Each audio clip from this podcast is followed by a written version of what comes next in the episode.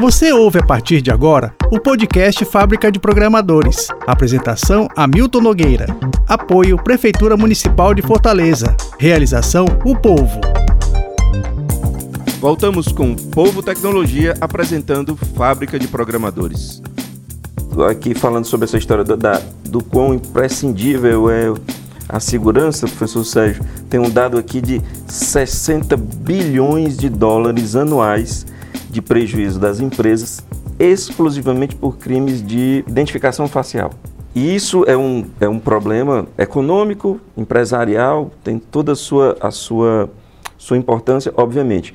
Quando a gente fala em eleição, esse, pelo menos para mim, para minha, minha, minha atividade, para minha, minha atenção, é, eu acredito que esse, as minhas preocupações até inclusive aumentam. A gente tem um processo transparente, rico e, e, e, maduro, já longevo, já experimentado, mas que não para de ser é, questionado e tem que ser questionado mesmo, tem que ser, enfim, é, o papel da sociedade é esse. Mas eu imagino a quantidade de crime cibernético nessa eleição especificamente. Tanto o crime cibernético para captura de credencial, mandar algo do interesse do, do cidadão ainda pouco habituado à criticidade, é, daquele esse link. é um ponto fundamental. Quanto o crime cibernético eleitoral.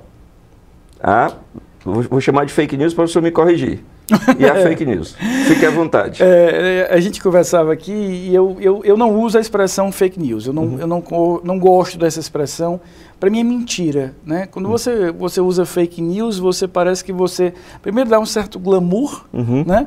Segundo, parece que você está dizendo, olha, ela é uma notícia, apenas ela tem uma coloração. Uma característica de ser falsa. Um matiz diferente. É. Não, ela é uma mentira. Né?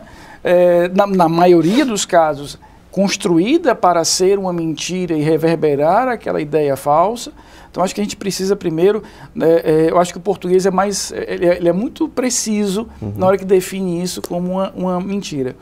E aí a gente volta a um ponto que a gente acabou já conversando, que é a, a, a conexão entre esse mundo nosso, esse mundo que nós convivemos e esse mundo cibernético é uma conexão constante. Nós não podemos, eu não existo apenas em um dos lados, eu existo nos dois lados. Uhum. O que a gente precisa entender é que o que ela traz é um, uma reverberação imediata. Hoje eu posto algo numa rede social e eu tenho ali milhares, muitas vezes, dependendo de quem seja, milhões de pessoas que vão ter acesso àquela informação. Uhum que há 20, 30, 50 anos atrás eu, eu não alcançaria uhum. aquela, aspas, audiência. E, e, ao mesmo tempo que isso existe, isso vai gerar mais desafios. E desafios que a gente tem que entender que não são apenas do Estado. Não. Esse é um ponto que eu queria trazer. Nós temos uma cultura brasileira em que nós é, é, terceirizamos ao Estado muito da responsabilidade.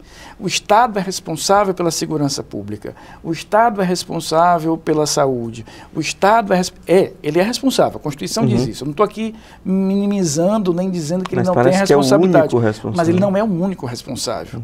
Se eu sou responsável, se ele é responsável pela minha segurança, pela, pela saúde, eu também sou pela minha própria saúde.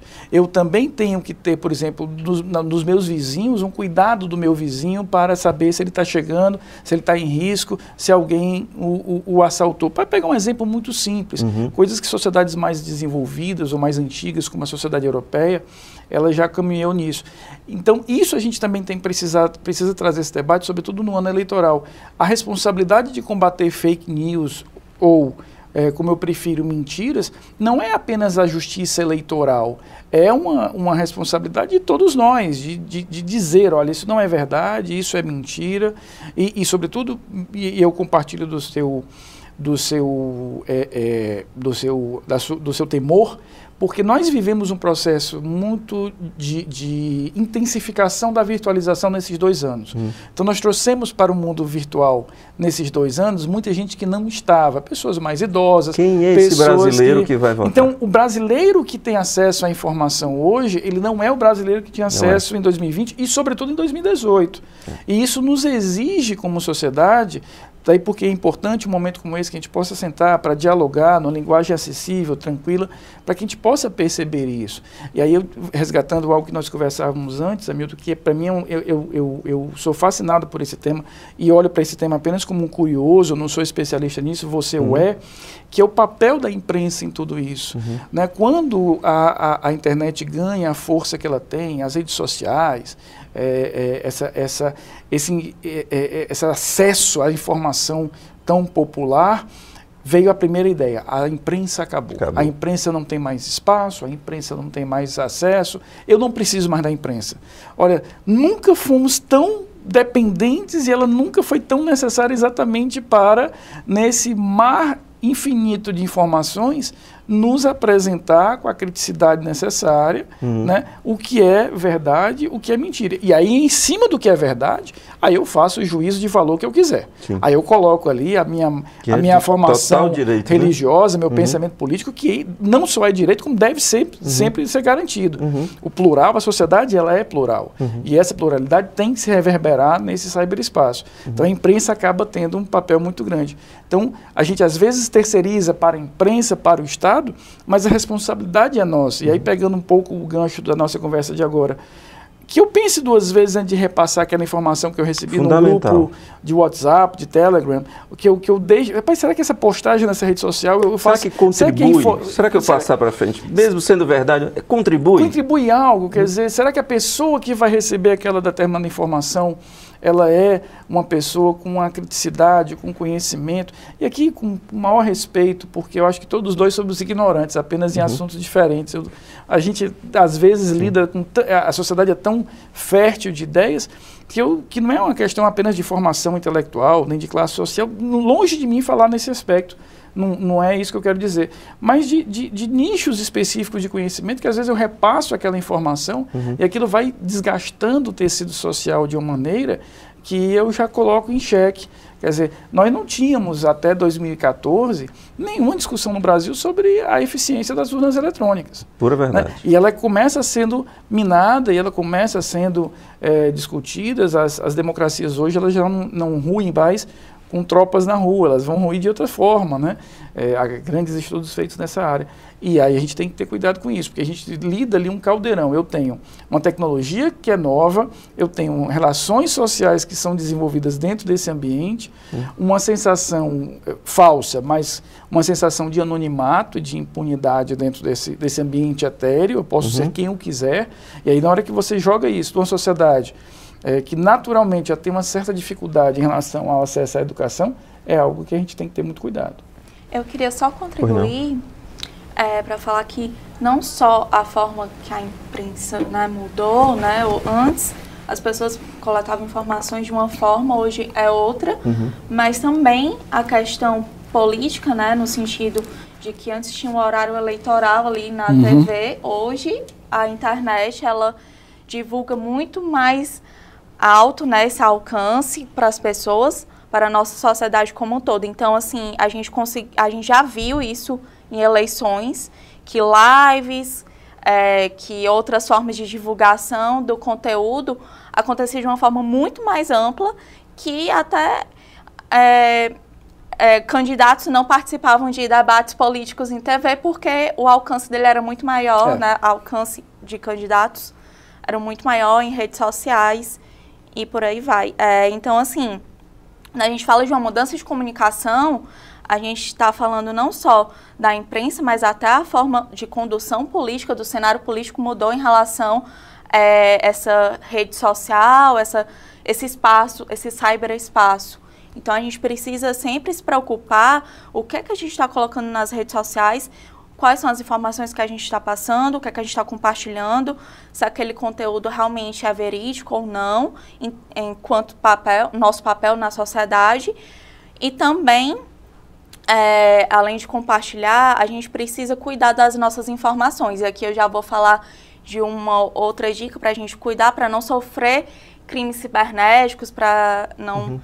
evitar, né? Então, criar senhas mais fortes. Uhum. Né? Então, aqui uma dica para todo mundo, se você puder criar senhas mais fortes para sua, as suas redes, para suas contas, é, contas em banco, enfim, O- o- de uma forma geral. O duplo fator de autenticação Isso. passou a, vir, passou a ser o, o- o novo uso, uso de filtro solar, né? Exatamente. Isso. Uso de filtro solar, duplo fator de autenticação Autenticação. sempre, Senhas né? diferentes, né? É. Um cara com Então, eu tenho um amigo, viu. Larissa, Rafael, que, que, que diz que é, evita, ele trabalha com cibersegurança e evita dicas. Se pergunta dica para ele, pode ser ao vivo, pode ser entre o que for, ele, ele se recusa a dizer, porque ele diz que todo mundo vai sofrer algum, algum ataque.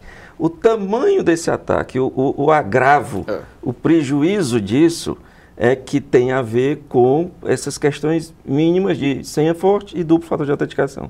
Mas que é o, é o espécie do rou- o roubo do celular e o bater carteira no É. meio da rua. É. Todo eu- mundo ou vai passar ou vai ter um familiar que passou. todo mundo está exposto, mas a gente consegue é, tentar né, se proteger ou minimizar essa exposição. Sim. A exposição, a vulnerabilidade é, existe. é a função da cerca elétrica. Por que, que eu coloco cerca elétrica no muro da minha casa? Não é para alguém não entrar, é para alguém pensar, não, aqui eu tenho uma cerca elétrica, Eu ali eu não tenho, outro. eu vou em outra, né? E aí você me lembrou, eu, eu, eu, eu tive a oportunidade de assistir um, um congresso que o Exército Brasileiro fez em, em agosto de 2015. Olha- que interessante, a gente fala de cibernética como se estivesse falando do, do século XIII, É. né? É, em Foz do Iguaçu. E uma das palestras foi muito interessante de um professor israelense sobre segurança cibernética. E ele disse algo que eu nunca esqueci. Ele disse: olha, nada é o, fato, o mais seguro do que um bom sistema de, de segurança cibernética, mas ele tem uma vulnerabilidade, que é o operador.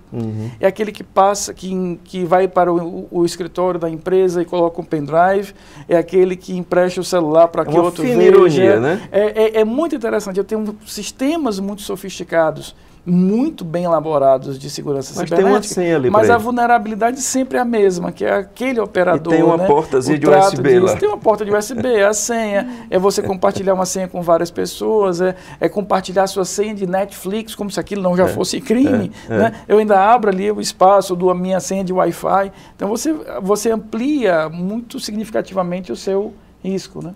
É, e coloca também né, a senha em papelzinho pregado na tela do computador, já vi bastante. Então, a gente- isso, esse tipo de mudança, a gente consegue com conscientização é, nas empresas, conscientização para as pessoas de uma forma geral. Claro que o risco ele sempre vai existir, como o seu amigo disse, você bem colocou aqui, o risco ele existe, mas a gente precisa né, tentar mitigar, tentar reduzir esse risco, tentar é, diminuir a exposição. E sabe, um ponto também que eu tenho muita preocupação é em relação às crianças que já nascem com o dedinho no celular. Ótimo já tema. nascem E é, fonte de muitos conflitos familiares. Muitos. isso com com, a- com o seu rosto na internet. O bebezinho já tem seus seus traços de face, né, na ele, tem, internet. ele tem uma conta, às vezes, de rede social antes de nascer. Né? É uma coisa que um dia desse eu ouvi até de uma conhecida minha e me assustou profundamente. E nós temos uma sociedade de superexposição em que eu tiro uma foto do meu filho saindo do colégio, coloco na rede social. Então aquilo ali eu já sei onde ele estuda, eu já sei que horas ele sai, já sei qual é a rotina. E repito, a gente vive no mundo real. A- a- o mundo cibernético ele não está desconectado. Você não levaria seu filho para a Praça do Ferreira, deixaria seu filho ali e dissesse, "Bom, beleza, a gente se vê em casa. É. Ninguém faz isso. E por que eu dou a ele, um, como a Larissa muito bem colocou, eles já pequenos, às vezes já sabem ali o dedinho para desbloquear o celular, para ter um acesso. Quer dizer, essa educação, ela tem que ser uma educação é, absolutamente pensada desde esse primeiro momento. À medida que eu te dou o acesso, eu preciso criar condições de educação. Aí eu volto à minha fala anterior. E não é responsabilidade apenas do Estado. É uma, uma responsabilidade completamente compartilhada. Talvez né? a responsabilidade do Estado seja provocar o cidadão para colocá-lo na centralidade dessa E responsabilidade É criar também. campanhas, criar meios, Isso. mas não é só ele, né? É. Assim, e até porque tem um outro fator que a gente não, não, não falou, mas acho que é importante fazer o registro, é, voltando um pouquinho à ideia da- da- da- das fake news e do tratamento de dados que Larissa sabe também, é essas plataformas que a gente muito genericamente chama de redes sociais, Uhum. é, todas elas, WhatsApp, é, Instagram, é, Facebook e todos os outros, a gente não pode perder nunca de vista que são empresas privadas, que operam sob uma lógica delas de lucro e não há nenhum problema em relação a isso, Claro. é uma lógica de mercado,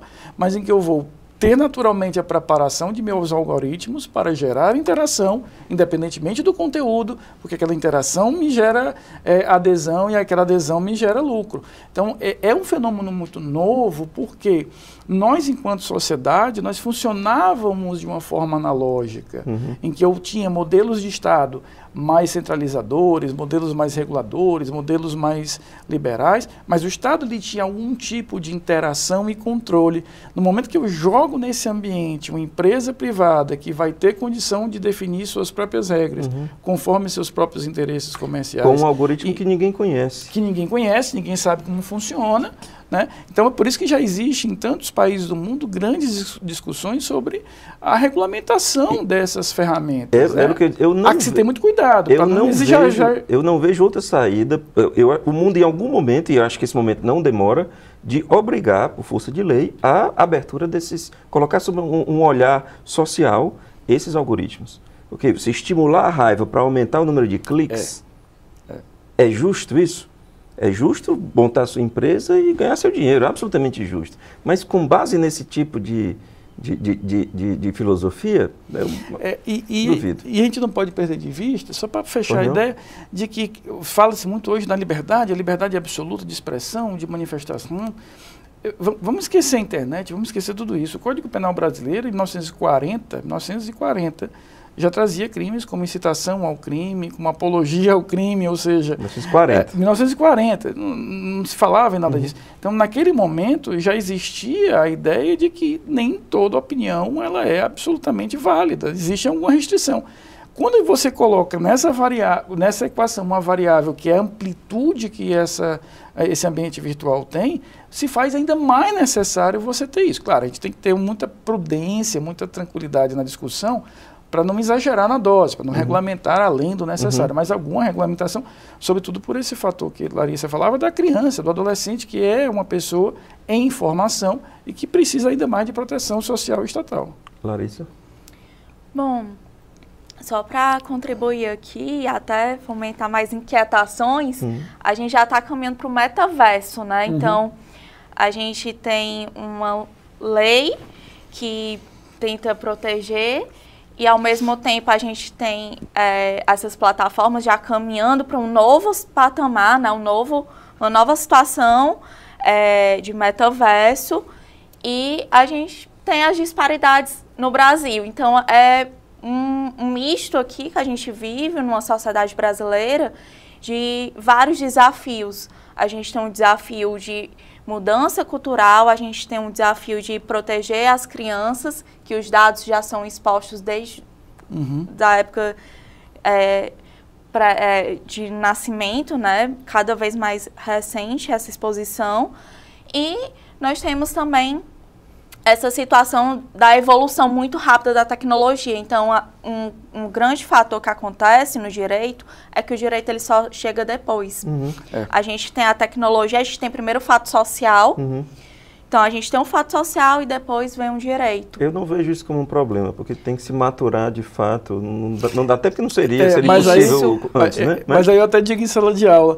É, é, isso, isso é a realidade do direito no mundo. O problema é que quando a gente bota o fototecnologia, ele está 10 passos atrás, muitas é, vezes, porque é. esse tempo de maturação faz com que, no momento em que o direito se posiciona, aquilo ali já não é mais aquele fator, aquele fato social já se alterou completamente. Né? E por outro lado, não pode ser algo para engessar é. o uhum. avanço tecnológico, porque a gente está falando aqui, mas a gente sabe que através da tecnologia muitas empresas conseguiram continuar é, funcionando, muitas pessoas conseguiram é, continuar nos seus no postos de emprego, né? Então, assim, a tecnologia, ela também contribuiu muito nessa pandemia nesse sentido, de que por mais que a gente estivesse no isolamento, é, a gente também conseguiu manter algum laço de comunicação uhum. de uma forma mais facilitada uhum. nesse sentido. E de oportunização também de, de novos negócios e de, é. de encontros é. virtuais e de muito debate, porque não se trata de demonizar, mas se trata de debater democraticamente. É, e aí eu queria Isso, colocar duas, perfeito. duas ideias aqui. Uma é exatamente essa, eu acho que a grande discussão que a gente precisa ter como sociedade, e é difícil porque a gente está vivendo, não só no Brasil como no mundo, um momento de discussões muito interditadas, né? Uhum. Tem tantos temas sociais que a demais, gente né? não consegue nem. Eu, eu- eu brinco muito, a gente não consegue chegar na página 2. Uhum. questões como a- o aborto, a liberação das drogas, né? E, e tantas outras questões que nós precisaríamos ter uma discussão social madura, com divergência de ideias, absolutamente normal e salutar, mas dentro de uma razoabilidade. Isso, infelizmente, hoje é muito difícil. Com a questão da tecnologia, é, é, a gente tem um, um certa. E, e se você analisar em perspectiva, eu gosto muito de analisar historicamente alguns fatores, é, sobretudo nesse, nesse tema. Existe um fascínio da sociedade sobre novas tecnologias. Veja, quando a gente surge o avião, o avião vai encerrar todas as guerras, Uhum. porque eu não preciso mais de guerra, porque eu tenho um avião, ele vai lá, resolve a guerra, não tenho mais soldado no chão.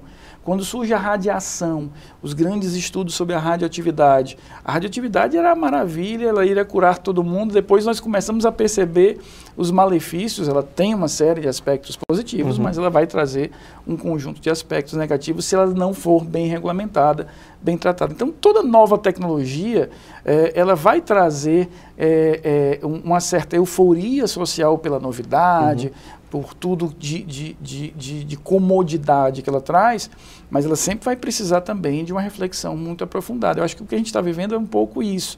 É, é esse deslumbramento, para usar uma palavra mais, mais simples, dessas novas tecnologias, do cyberespaço, mas que a gente come, de redes sociais, a possibilidade de você falar com muita gente, de você se encontrar com amigos que fazia tempo que você não via e etc. Isso é excelente. Né? Novos negócios, novas formas de negócio, mas a gente precisa entender que há uma necessidade de regulamentação. A sociedade tem aí- que ser maior, né? É, e aí a gente volta para a questão da educação. Eu só vou conseguir desenvolver um diálogo e uma discussão saudável, madura, a ponto de chegar, como a Larissa muito bem colocou, nesse ponto de equilíbrio, se eu tiver uma educação social voltada para dar à sociedade esse ferramental de percepção do que é bom, do que é ruim, que é o mais difícil. Acho que o grande desafio que nós vamos ter é exatamente isso. Que modelo de educação a gente vai pensar desde a, dos colégios, nas universidades, não só nas universidades de área mais técnica, mas em todos os cursos superiores, papel da imprensa, papel de organizações internacionais, o papel de organizações sociais, para a gente ter uma maturidade como sociedade de definir qual é o alcance que nós queremos dar a essa ferramenta. Ela precisa existir, ela é útil, mas qual o alcance que eu preciso dar? Isso é muito complexo, porque a gente vai lidar com uma série de temas como liberdade de, de, de pensamento, liberdade de- religiosa, liberdade o, o, o cultural. termo né? absoluto, né? O quanto. É, eu não é gosto de nada que seja absoluto. né? Eu acho que qualquer coisa absoluta, É. ela, ela, é, ela é complexa, né? Eu digo muito, a- a- não Se é existe- absoluto, não cabe debate, não, não cabe discussão. aí virou dogma, né? Então, tá errado. A, a- própria Constituição, ela diz, ah, porque a vida é absoluta. A Constituição tem uma exceção. A Constituição diz que em caso de guerra declarada, a gente vai ter a pena de morte no Brasil. Já acabou o absolutismo. Então né? já não tem mais. Quer dizer, se a própria vida, que, que por exemplo, há uma, uma teoria francesa que diz que a vida não é nem um direito. A vida é pressuposto de direito. Porque se eu não tiver vida, nem direito eu posso ter. Uhum. Então não posso nem dizer que é um direito à vida. Ela é uma- um pressuposto natural à formação dos direitos. Ela na nossa Constituição encontra uma limitação. Uhum. Então por que não encontraria limitação todo o, o resto? Agora é uma discussão que a gente vai precisar ter como sociedade. né? Gente, né, a gente tem ainda cerca de 7 a 8 minutos antes da gente encerrar o programa. O que, que a gente não- discutiu e que é importante discutir? E que dê tempo, né? É o problema do Larissa, tempo, né? Larissa, você pauta.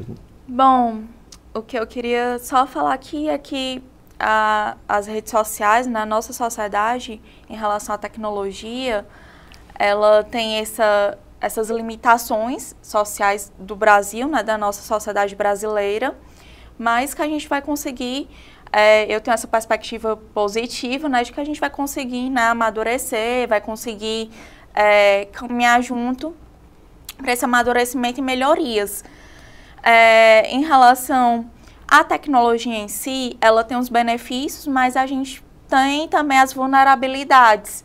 E a gente precisa também amadurecer enquanto sociedade para lidar com esses fatores é, que eu não, não gosto de dizer negativos, mas eu diria vulneráveis, de risco mesmo.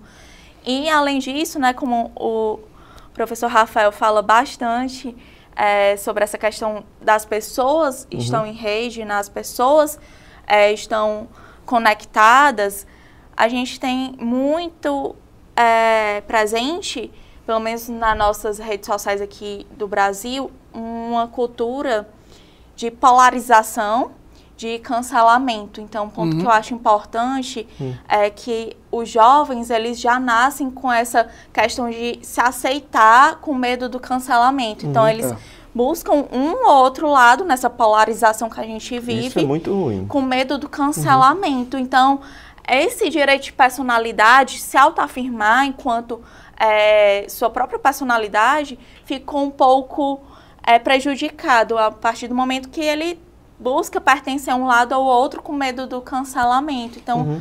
tem, a gente tem que ter muito cuidado com essa juventude. Uhum.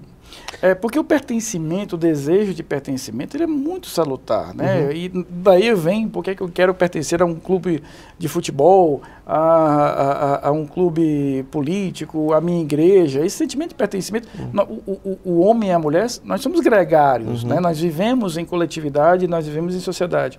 O problema é que hoje a gente tem uma, uma superexposição que gera a necessidade de que, para que eu exista, eu preciso pertencer quando deveria ser o contrário, eu já existo e por isso que eu vou pertencer, e acaba gerando esse tipo de risco. Daí porque a educação tem que ser uma educação formada desde as primeiras idades. Eu sempre defendi que o ensino do direito deveria ser feito nos colégios. Uhum. Eu não acho que o ensino do direito tem que ser encastelado para nós em, em, universidades. Eu concordo. Né? É, é, tudo é uma questão de linguagem. Você pode é. ensinar direito penal, direito do consumidor. Veja como seria rico você levar para o ensino fundamental, para o ensino médio, direito do consumidor, noções de direito civil, direito é, penal, direito da criança e do adolescente. Da mesma forma, precisamos Com uma linguagem ter acessível. Exatamente. Está na estratégia, como eu é falei. É questão de cidadania. Porque a gente vai, o, o cidadão do, daqui para frente é um cidadão virtual, é um cidadão cibernético. E gente, eu, só para acrescentar, pois não, pois não. que eu não ficaria nem só no direito, professor Rafael, eu falaria mesmo também sobre a questão de inteligência emocional. Sim, sim, para lidar com isso, total, porque claro. A gente, por estar muito exposto... Concordo Concordo. a gente também precisa. O, o debate das esse... soft skills que é, é, recente. E eu acho que não tem para outro, outro caminho que não seja pautar isso e discutir isso no local mais apropriado que é a escola. É. Eu acho que é uma questão de, de evolução e de tempo, pouco tempo. Bom, é. É, a gente, o, o meu tempo infelizmente esgotou, mas eu queria dar 15 segundos, 20 segundos no máximo para uma despedida final, pode ser? Claro. Podemos começar com a Larissa? Sem dúvida. Bom, eu queria agradecer novamente aqui pela oportunidade de estar falando sobre esse assunto, que é um assunto muito importante. É, quero agradecer aqui imensamente ao Hamilton, imensamente também ao professor Rafael, que eu fui aluno e tenho muito orgulho disso. É, agradecer a todos que estão acompanhando aqui essa live ou que vão ver depois. E dizer para vocês que hoje a gente tem uma democratização um acesso mais fácil sobre conhecimento do direito, né? Então a gente tem esse acesso, a gente tem é, oportunidade de conseguir é, acessar é, conteúdo muito bom produzido na internet. Então a, eu peço né, que as pessoas verifiquem se esse conteúdo é realmente um conteúdo é, bom, um conteúdo é, verdadeiro, não um conteúdo mentiroso antes de compartilhar. Então, vamos ter mais consciência no que a gente está compartilhando, vamos atuar em prol da nossa sociedade, porque eu acho que cada um de nós, quando a gente busca caminhos é, mais dignos, né, de contribuir socialmente, a gente está evoluindo a nossa sociedade. Professor é, Rafael. Só queria agradecer mais uma vez ao seu convite, Hamilton, estou sempre à disposição.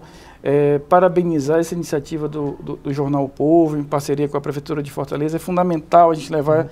essa informação tranquila, de qualidade, mas desburocratizada, né, para que uhum. a gente uhum. possa aperfeiçoar e que as pessoas pensem, não percam de vista isso, que elas fazem parte desse sistema de segurança. Ou seja, uhum. eu, eu também posso contribuir no meu micro-universo, no meu mini-universo, para que a gente tenha amanhã um, uma sociedade é, mais é, é, segura, mais, mais dócil, mais amável, para a gente poder entender isso de uma forma melhor. Então, só agradecer, agradecer também a participação e, a, e o diálogo com a Larissa e a todos vocês. Larissa, Rafael, imensamente agradecido por, por, pela disponibilidade de vocês e agradeço também a você que nos acompanha. A gente termina agora a terceira edição de quatro, nesse formato de exposição de conteúdo do Povo Tecnologia, apresentando o início de um projeto que é o Fábrica de Programadores, que vai trazer muita, muita reflexão, muito conhecimento, muito conteúdo, muita qualificação. Então é aguardar, lembrando que a gente está todo dia na CBN, comentários é, diários e a coluna do Povo Tecnologia que você encontra lá no portal o Povo. Grande abraço, muito obrigado pela boa companhia e até quarta. Você ouviu o podcast Fábrica de Programadores com Hamilton Nogueira. Apoio Prefeitura Municipal de Fortaleza. Realização O Povo.